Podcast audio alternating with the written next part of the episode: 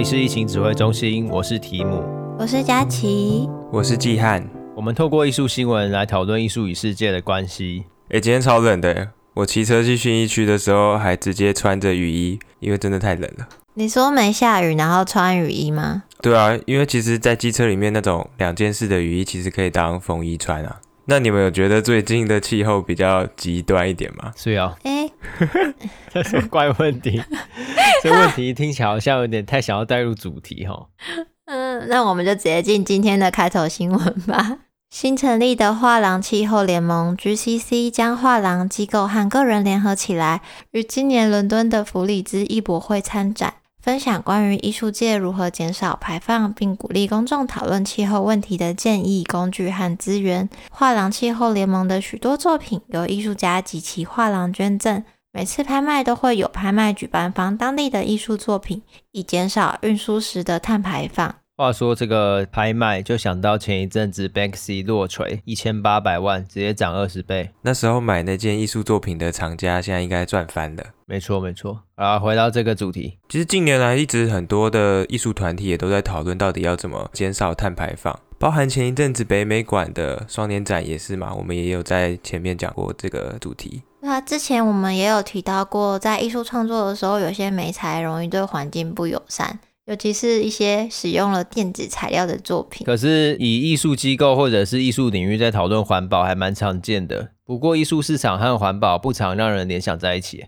对啊，我今天要介绍的是画廊气候联盟，又叫做 GCC，它是由一些画廊的老板啊，然后艺术专业人士在英国伦敦创立的。他们非常乐于赞助艺术相关的产业，然后也是一个 NGO 非营利组织。就是只要你是画廊、艺术供应商、艺术创作者跟一些艺术机构还有艺术家，都可以是他们的合作对象。通常这种目的性的组织在挑选合作对象的时候，都会有一些明确的目标。没错，他们的目标呢，是要让成员们在未来十年内共同减少五十 percent 以上的碳排放。哎，这超级多哎，五十以上超级多，真的超多。因为他们有在调查哪些东西特别容易耗，所以就会往改掉那些方式来进行，或是换方式创作。当然，他们也有一些成员比较极端，就是直接说什么“我上一次搭飞机是二零一八年的事情”。而且这个组织虽然刚刚说是在英国创立的，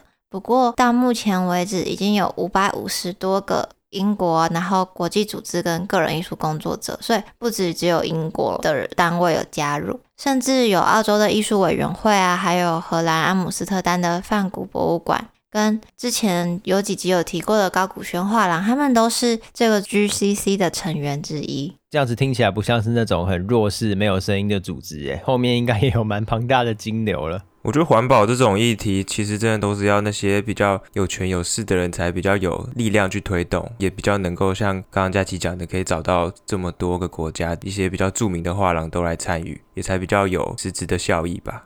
他们最近会突然有声势起来，是因为你们也知道，今年国外的疫情已经趋缓，那他们就因为疫情减缓嘛，然后他们在这次的英国福利兹博览会中，就趁机联合各大画廊，发挥他们最大的影响力，包含呢在博览会中拍卖所得的金额捐赠给例行环保的慈善机构，以及在一些讲座中和大家讨论如何从自身做起的方法。诶，这个我记得之前在新闻里面有报道过，就是他们有开发一个碳排放的计算机。诶，对啊，虽然这个碳排放的计算机没有其他的可能付费的软体使用上这么方便，可是这是一套免费的计算软体，可以帮你计算你在运输作品啊跟一些参展的时候，你到底耗了多少碳排放。不过有点可惜的是，它就没有办法计算到，就是一些可能贵宾啊，或是来你的展览参观的观众，他们所移动的碳排放这部分是没有办法计算到的。因为那个部分等于是整个社群点对点都要建立起来吧，那个不能是一个完全中心的推动方式。不过这个碳排放计算器真正的价值不在于有多精准，而是提供一个意识到自己有在碳排放的机会。我觉得它的意义比较像是你知道自己碳排放量过多，只是你也不知道去哪边。边减的时候，这个计算机就会告诉你，哎，你在运输的时候搭飞机税太多了，那你就可以从哪个地方减。它的用途感觉比较像是这样，尤其是比较针对艺术相关者使用的，就是什么作品运输啊，然后材料啊这些有的没的东东。那他们还有提到另一个，就是用火车代替飞机，或是用海运代替空运之类的。那这边主要是针对像是美国啊，或是欧洲大陆一些，当你要去别的城市或是别的国家，有些人为了求快速，会选择搭飞机。一次飞机起降的碳排放是远远超过火车的，所以他们就有在鼓励说，你在一些可能跑展览啊，或是跑策展的时候，可以多抓一点时间，用陆行的交通工具的方式取代在空中飞。加上一些艺术家在运送作品的时候，也是像最近空总不是有展览，很多国外的艺术家参展吗？空总这次展览还蛮多都是数位媒体的啦，所以很多都是档案传输。哦，有纸有省道。那有一些艺术家，他们的作品可能就不是数位媒体，他们就必须要用运输的方式。不过有一个作品，我记得它就是有实体的，我们就是直接在当地找一些材料把它做起来。那这样的方式也很不错诶，就是减少那个运输的成本，不只是金钱的成本，还有我们现在在提到碳排放的成本。感觉好像金钱成本跟碳排是成正比的，所以有时候会被动式的减少碳排放。就明明不是为了减低碳排放，但是却做到了，因为你省了一些金钱上的成本。殊途同归，殊途同归啊！不过有些艺术家的作品就不是这种可以当地找材料把它硬干出来的了，那他们就会说：“我想要用海运代替空运的方式来运输我的作品。”你知道这样还有一个什么好处吗？有什么好处？我真想不到。就是逼自己早点把作品做完，这才不是好处，这感觉是坏处。那代表他的那个时程安排上要更仔细一点，就不能压死线，因为海运真的会多出一些难以估计的风险跟时限上会出问题的部分。我觉得这是海运要担心的啦。不过的确也帮助地球蛮多的。在墨尔本当地有一个艺术之家 Art House。他们就是着重在当代实验表演和互动艺术的一个中心。从二零一六年开始进行一个庇护计划，他们每年都会邀请艺术家、科学家或是救灾相关的人士，还有当地的居民来集思广益，针对不同灾难发生时，人们该如何去应对。所以他们是直接把人丢在什么极端气候里面，像九二一的地震体验中心一样，直接让我们那边地震摇起来吗？对，他们把这个艺术之家呢，直接变成一个可以应付这些灾难的避难中心。他们曾经办过的主题有洪水啊、全球暖化，还有流行病。流流行病不用特别举办。流行病现在很多地方都在举办，人家二零一六年就开始了，好吗？哦，对不起，对不起。他当时在二零一八年就办过流行病了，所以今年其实他们办的主题是：当前面提到的这些所有的灾难同时发生的话，该怎么办？突然变地狱级难度。对，参与者可以参与各式各样由艺术家和专门负责救灾的人士规划的活动，他们都是以不同的主题去做发想的，包含气候变迁下的粮食问题、能源问题，还有睡眠的问题。这我没问题，佳琪超会睡。那你应该蛮适合去参加这个的。庇护计划蛮特别的，就是观众还可以选择要不要在避难中心过夜。甚至你可以申请不止一天，好赞哦！直接睡在里面睡爽爽，感觉里面不是很舒服吧？要不然有什么难度？它就像是在那种武道教室，然后大家都是铺一个床垫、一个枕头、一个棉被这样子睡，一间房间可能就二三十个人这样。就是发生灾难的时候去到里民活动中心嘛？对，就是像那样。哎、欸，可是他们的最高难度会同时有流行病跟传染病，然后二三十个人睡一起，感觉就是直接大染缸。好恐怖！我没有看他到底今年这样子的话有没有大家一起睡啦。我有看到一个是关于粮食问题，就有个蛮有趣的作品，叫做《食物商店》（Food Store）。这场表演的参与者要负责去采购避难中心所需要的粮食，来喂饱要在中心过夜的五十个人。这个参与者他会拿到一张任务卡和一些现金，然后任务卡上呢会指定说你要去购买蛋白质还是碳水化合物。然后你在每一次的购买呢，都要在任务卡上面记录说购买的金额，还有它含有什么营养成分。以及购买的原因，最后 Food Store 会把你买的食物跟任务记录卡拍照，并依照你带回来的食物给予你不同的奖励。乍听之下，感觉只是就是叫你拿钱去买东西，很简单。不过其实 Food Store 这件作品，除了在考验参与者对食物的知识和价格认知之外，还有另一个目的是在探索参与者的同理心。同同理心，为什么买东西要同理心？就你要假设是你自己待在这个避难中心，那你很饿的时候，你其实会想吃什么？然后什么样的食物可以带给你安慰，让你不要那么焦虑？不过我自己在想，如果我是负责去采购的人，我只会觉得在避难中心，你只要不要饿肚子，就已经谢天谢地了，还挑什么？对，还挑啊，就买个吐司吃一个礼拜啊，穷学生吃法。他刚刚前面有说会指定你要购买蛋白质哦，嗯，好严格哦，明明就活下去就好了。不是，就是因为吃吐司久了会活不下去哦，对吧？还是要营养均衡啊，不然你就会生病。那他们买东西有遇到什么奇怪的事吗？应该也会有人跟我一样只买吐司吧？从作品记录里面的任务卡可以发现一些蛮有趣的选择，像是有人会一起组队把预算合并，买一些比较贵的肉类。甚至还有人自掏腰包多买一些巧克力跟洋芋片给避难中心的人哦，所以其实没有规定嘛，就是看他们开心这样。对，Food Store 在这边没有给参与者太多的限制，主要只是想知道大家购买时的思考脉络是什么，然后最在意的部分有哪些。所以 Food Store 这件作品就是基汉你刚刚提到庇护计划中的其中一件作品嘛？对，他在这次的庇护计划里面讨论了环境灾难发生时粮食分配的问题。除了让参与者用身体去体会之外，也有携带一些知识给参与者吸收。这已经不是携带的层次了，这是暴力吸收层次。你给我吃的这种感觉，你给我挨饿。不过我觉得庇护计划有意思的地方，就是他们其实目前已经办了五年，所以每一年艺术团队都会提出一些比较新的概念。像是这个艺术团队，他们在隔年就提出了一个作品，在讨论。随着全球人口越来越多，对动物性蛋白质的需求增加，导致土地其实没办法负荷，所以他们提出的一个替代方案就是使用昆虫蛋白质。哇，呃，艺术家就会给你一个用虫虫还有杂草做出能量棒的一个食谱。大家就可以亲自去体验看看制作的过程，还有吃起来是什么味道。这个庇护计划除了食物之外，还有在讨论能源的问题。我们可以想象，因为极端气候造成过度高温的环境，在这个情况下又没有足够的能源，那我们应该要如何去应对呢？拉泰尔陶缪坡他就提出了一个作品，叫做发电站。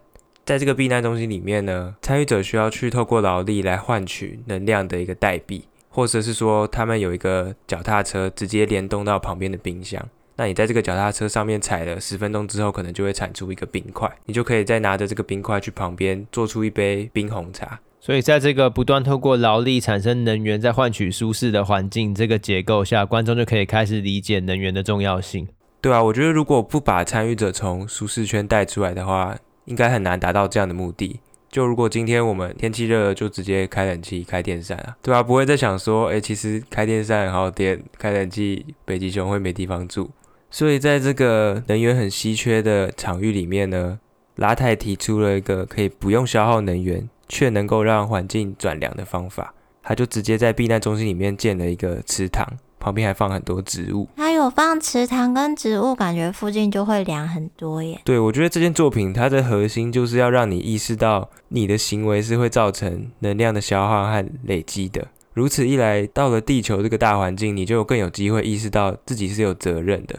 就算你脑袋忘记了，身体还是会记得。就是你下次在喝冰红茶的时候，身体就会告诉你说，这个冰块可是要踩十分钟的脚踏车才会跑出来的。没事啊，那以后点去冰就好啦。好像也是啦。不过说到冰块，我就想到有一件很有名的作品，就是奥拉维尔·埃里亚松的《Ice Watch》，超级有名，对吧？超级有名。他会把十几块冰块，然后放在城市中。那些冰块可不是从什么郊区的制冰厂生出来的冰块，它可是特地从北极拉出来的冰块哦。哦，这件作品真的很有名诶，这个应该算是环境艺术里面的教科书等级的作品了。没错，这个艺术家也是以撒钱闻名的。没有啦，没有啦，不要这样介绍他好了。呃，的确是啊，对啊，可以从北极拉一块冰过来，一定是非常多的钱。他不止拉一块，拉十二块或三十块哦。他在英国的版本可是拉了三十个大冰块。那这件作品很简单的，你就可以非常直觉知道艺术家要表达什么了。他就直接把十二块巨大的冰块呢，放到各个城市的市中心，当做是一种装置艺术作品。就叫做 Ice Watch，这边的 watch 不是看见的意思，它有点想表达是时间啊、手表的意念。它把十二块大浮冰呢排列成时钟的样式，就是这样绕一整圈，然后让它们放在市中心慢慢的融化。你说他用十二块就可以排出陈时中的脸哦？不是陈时中，我说时钟 clock clock 哦，那个时钟。不好意思，不好意思。那它的每一块冰块，像我们刚才说的，它都是从北极的峡湾中，它不是去把北极的冰块破坏掉，它是直接捡，就是从那个北极那边飘下来的峡湾里面那种已经碎掉的冰块。当然，对北极来说，那个是它的小冰块，但对我们来说，都是有一个人这么高的那种大冰块，就这样摆在城市里面。所以光是走过去看到作品，就已经觉得非常壮观了。讲到这里，应该已经知道他要讲什么了吧？北极冰块，看它融化，完全可以联想到，应该是在讨论刨冰好吃的主题吧？就是全球暖化啦，对吧？没错啦，谢谢季汉啦。刨冰放地上才不能吃诶。Ice Watch 这个艺术装置已经展览过三次了。他首次跟大家见面是在哥本哈根的市政厅，再来是巴黎的万神殿广场，最新的一次呢是在伦敦泰特美术馆附近。那伦敦的这次也最特别，以往都是十二块，因为是时钟嘛，他这次展了三十块，它有两圈时钟，然后剩下的。没办法被十二整除的部分就放在别的地方，一样是看它融化。而且我记得他每次展览都是因应当时可能正在举办相关的论坛或者是高峰会。没错，以巴黎那次举例呢，它就是正值联合国的气候大会，它其实每次都有对应到发生什么事情，然后才决定这个作品要不要展出。那我觉得它可以就是这样正面的跟民众碰撞，因为不是每个人都可以。在生活中实际的去体会到何谓全球暖化这件事，顶多我们开冷气的都会说什么啊，死了一只北极熊这种开玩笑的方式。可是当你就看到这样十几个硕大的冰块就在你面前，然后逐渐融化，那一定是完全不同的感觉。我以为你刚刚要说我们直接给你看一只死掉的北极熊，那一定是不同的感觉。我想说绝对是很不一样。我觉得这样子可能炎上在别种事件的几率会比起。全球暖化还要高更多，直接转移焦点的创作方式，动保团体直接出动。诶，但是如果那只北极熊它其实是被淹死的嘞，这样应该就没有那么夸张吧？不要随便把尸体展出在大众面前啦。哦，好。而且你知道用冰块展最棒的是什么吗？它不用策展。哦，因为最后全部都融化光了嘛。对啊，全部都只剩一滩水。跟北极一样，哪天就全部都不见了。那当然呢，除了这些装置，因为你看十二块大冰块摆在广场，大家第一件事是什么？拍照。所以有些人也会想说，啊，这跟其他的完美作品有什么不一样？而且你特地把冰块从格陵兰那边拖过来，然后又摆放在市中心，那你在收集啊、保温冷藏啊、运输过程中，不就又消耗更多温室气体，产生更多的碳排放了吗？先回应刚刚王美的话题，那不是他的问题吧？所有尺幅很大的作品，然后很吸睛的，都马会被拍照。对啊，而且要是真的只是想要变成一堆拍照，他干嘛不用翻模啊，用雕塑就好？他还特地花心力把冰块拉过来。关于针对碳排放提出的质疑呢，艺术家也说，他们所做的一切呢，都有碳足迹排放的检定。还有包括他们针对一些气候变化所做的一些安排，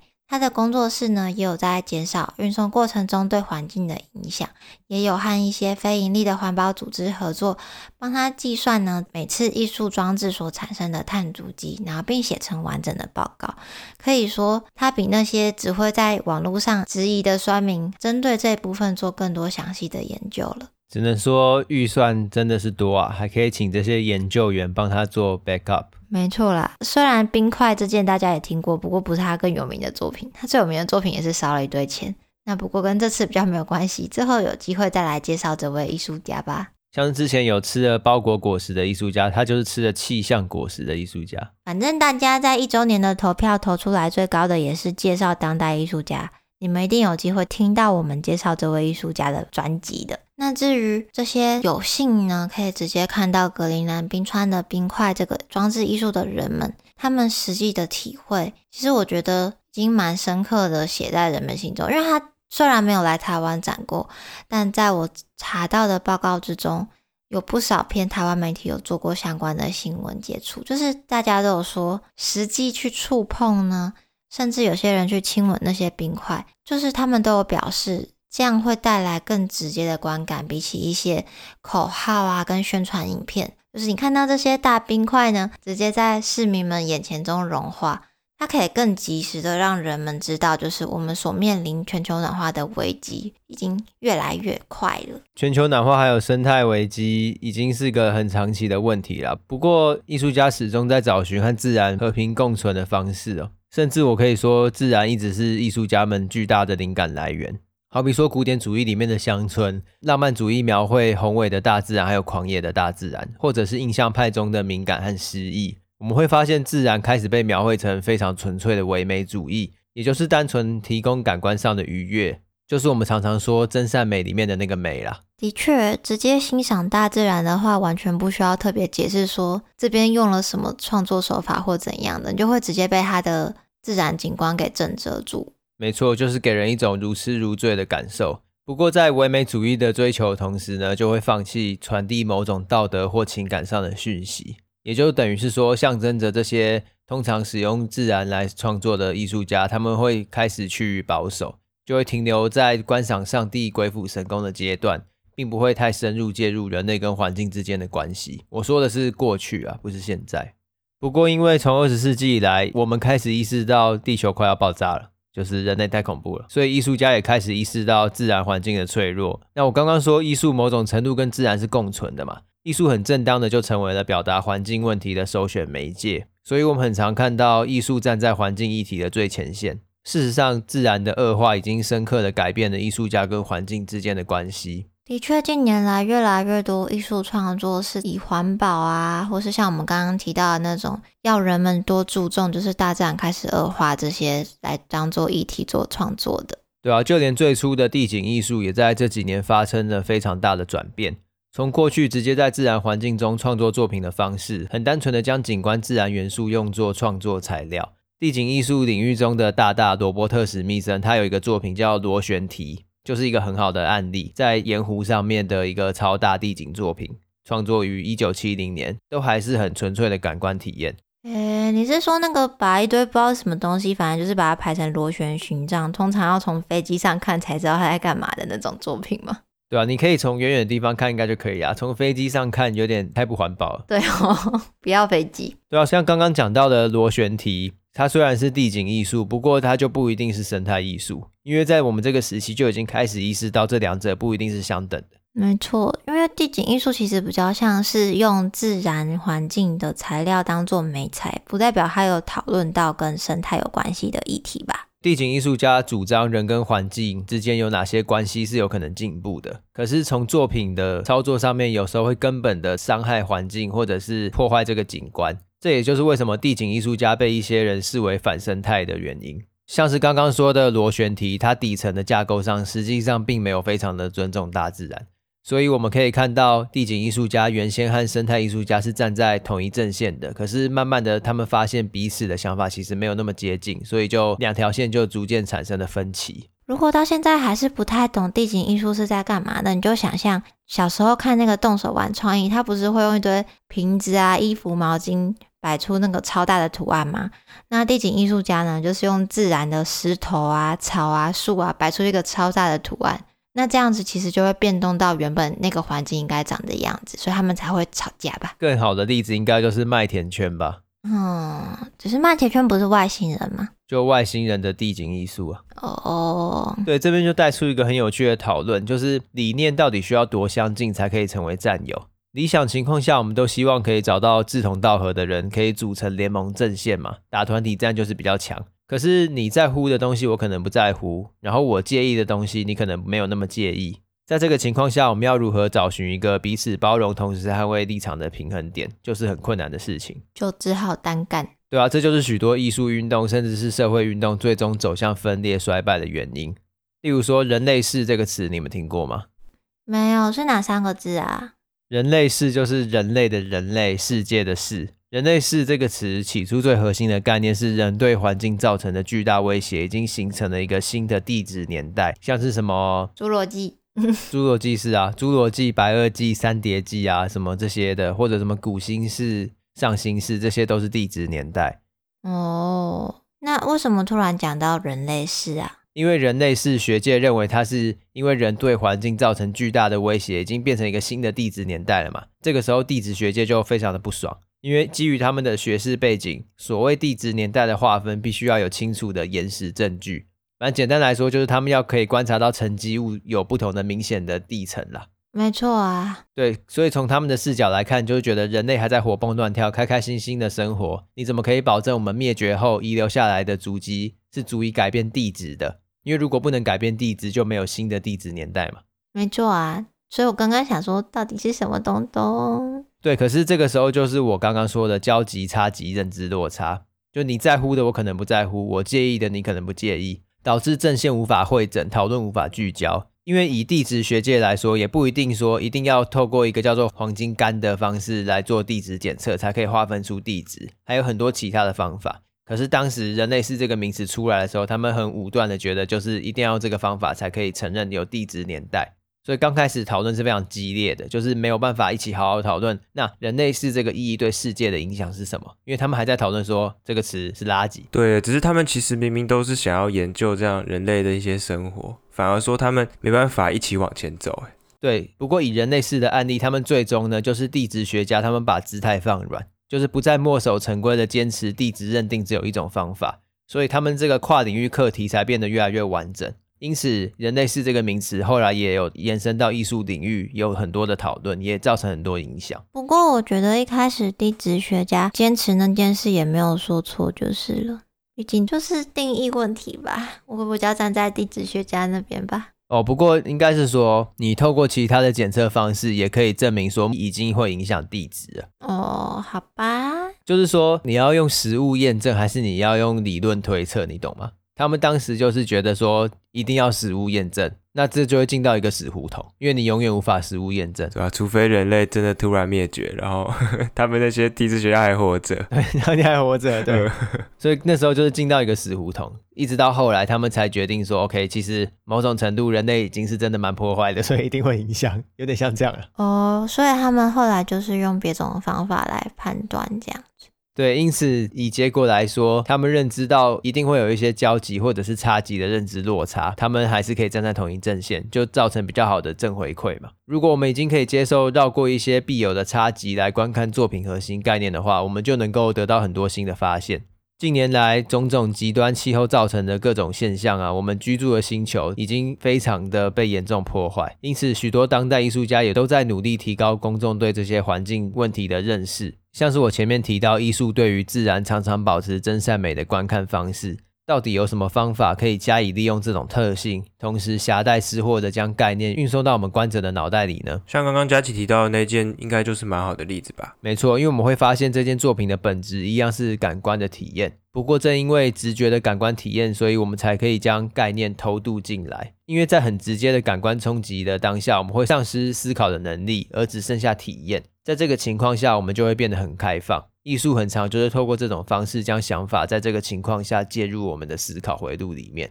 所以以刚刚 Ice Watch 这个作品来说，我们观众在惊呼到这些瓦冰块好大好冰的时候呢，景观终将消逝的这个概念就已经悄悄地流到我们的脑袋里。尤其如果你又是在附近上班的话，你还可以渐渐观察到它越来越小，然后直到消失在你眼前。对，所以当这件作品结束，或者是观者离开的时候呢，刚刚的体验全部都会轻轻松松的转换成经验，就存在在我们脑袋中。我们再退一步来看，我们的生命就是由许多的经验组合起来的嘛。那这些经验在搭配上感官的记忆的时候呢，会尤其的强烈。所以，Ice Watch 这件作品可以说是巧妙的利用了自然景观的特性来诠释自然它自己。不过，这件作品像他这样讨论得很清楚，他其实也有想到自己造成很多碳排放。但他都考虑的那么详细的时候，还是会被很多环保团体给抨击嘛？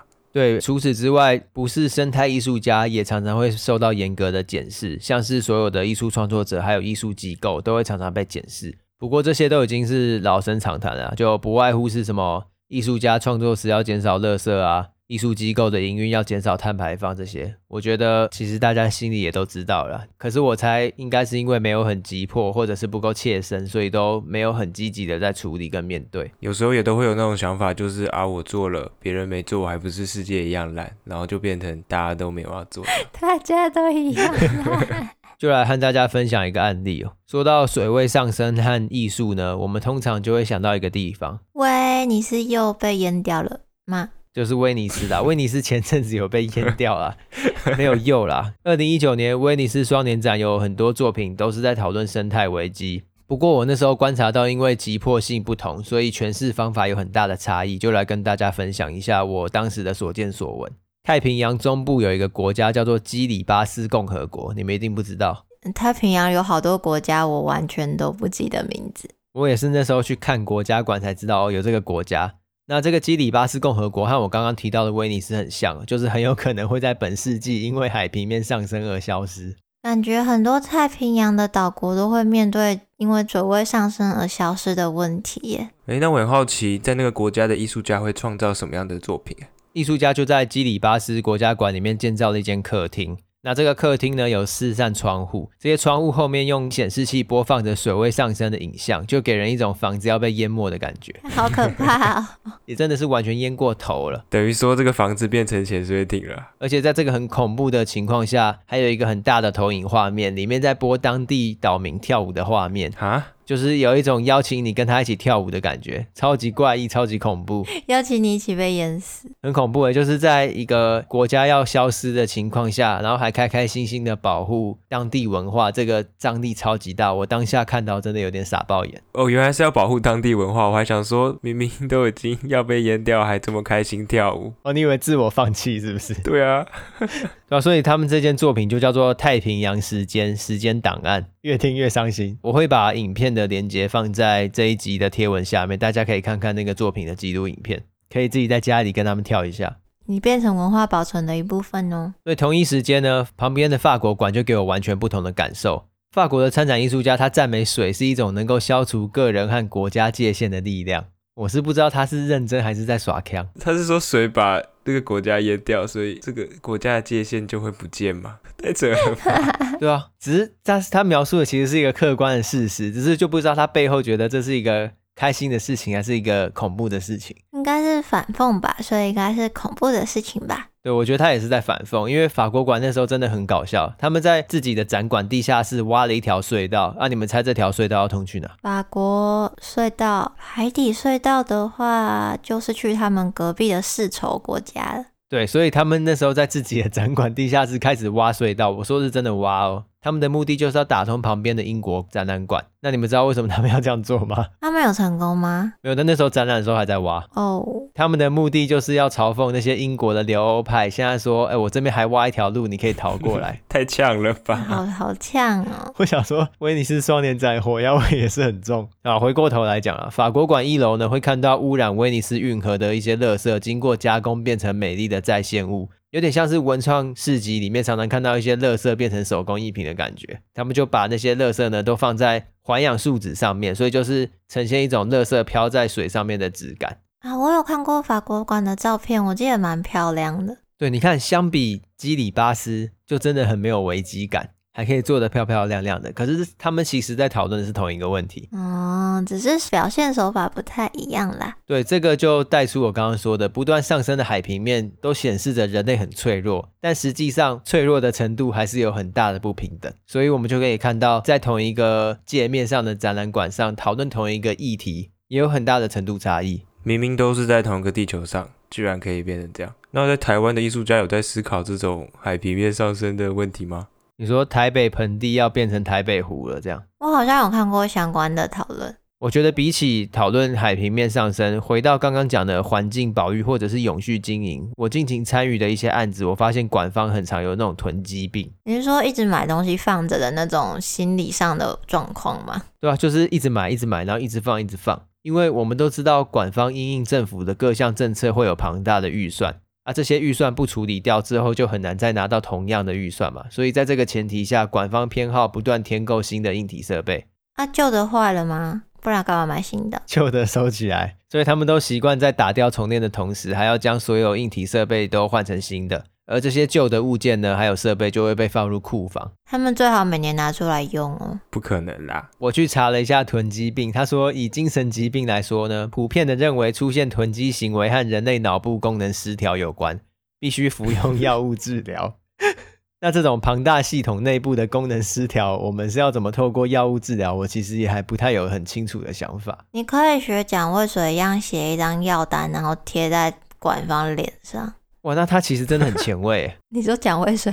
对啊，我突然有点吓到，就是时空交错的对话感觉。我觉得第一步就像是佳琪讲的，就是要让馆方有一种病逝感吧。没有病逝感，他们不会就医啊，这样子才有转变的可能吧。会说这些是因为我觉得比起什么冷气控制在几度，或者是艺术家的创作材料要对环境友善，我认为庞大的艺术机构内部的运转模式才是直接的影响艺术与自然共生的关系。所以回到开头所说，艺术和自然环境总是能找到彼此共存的方式。艺术机构的环境友善呢，除了表面的减少作品碳足迹，艺术节限地创作，或者是透过展演来呈现议题的重要性。我觉得从内部运转的改善，我认为才有将概念落地的可能。的确，就像刚刚前面也有提到，GCC 他们在做拍卖的时候，也会特别选当地的艺术家跟作品来做拍卖，可以减少碳足迹的产生。对，而且这种就是一种内部机制的转变。我觉得我们可以做的事情，有时候距离公家机关或者是一些巨大的机构比较遥远。可是，就像我们之前说的，就是我们能不能对于艺术机构不要有奇观式的想象跟需求？奇观式的想象跟需求，你是说那种？找那种国外有名的超大型艺术装置来展啊之类的，也不一定要国外很有名啊，国内也有很多很有名或者很巨大的作品。我今天没有说他们不好，而是说我们需要的到底是一个实体的艺术金字塔，或者是艺术摩天大楼呢，还是一个稳定发展的艺术社群？当然，这两者不一定是非常冲突的，不过施力点是有点不一样。毕竟有的时候还是要有一些吸睛的东西，才能有办法让艺术社群持续下去。我还是比较喜欢工作坊或讲座这种可以真正把东西带走，比起看作品只有哇哦这种吧。对啊，我也认同佳琪的看法，就是这种事情不是非黑即白的啦。不过我觉得平衡的调整还有很多发展的空间，像是工作坊和一些讲座，我觉得有时候甚至比一些巨大的展演或者是巨大的场馆更有价值。没错啦，这边我也同意，工作坊能带走更多东西，没错，就是这样。那这集就这样喽，那就这样喽。好啊，那就这样喽。可以啊，好啊，那就这样啊。那如果喜欢我们的节目，可以追踪 FB 或 IG。那我们最近也有新增网站喽，想要在网站上也可以看到我们最新的资讯，记得关注我们。对，快去看《疫情大冒险》，去找寻属于你的疫情指挥中心的单集。对，然后找到之后，他会给你一个评论，然后你就可以开心的按下 FB 分享给你的朋友知道你是什么样的人，你适合什么样的 Podcast 单集，也可以到 Apple Podcast 为我们留下你的评论。我们就下周三再见喽，大家拜拜，拜拜，拜拜。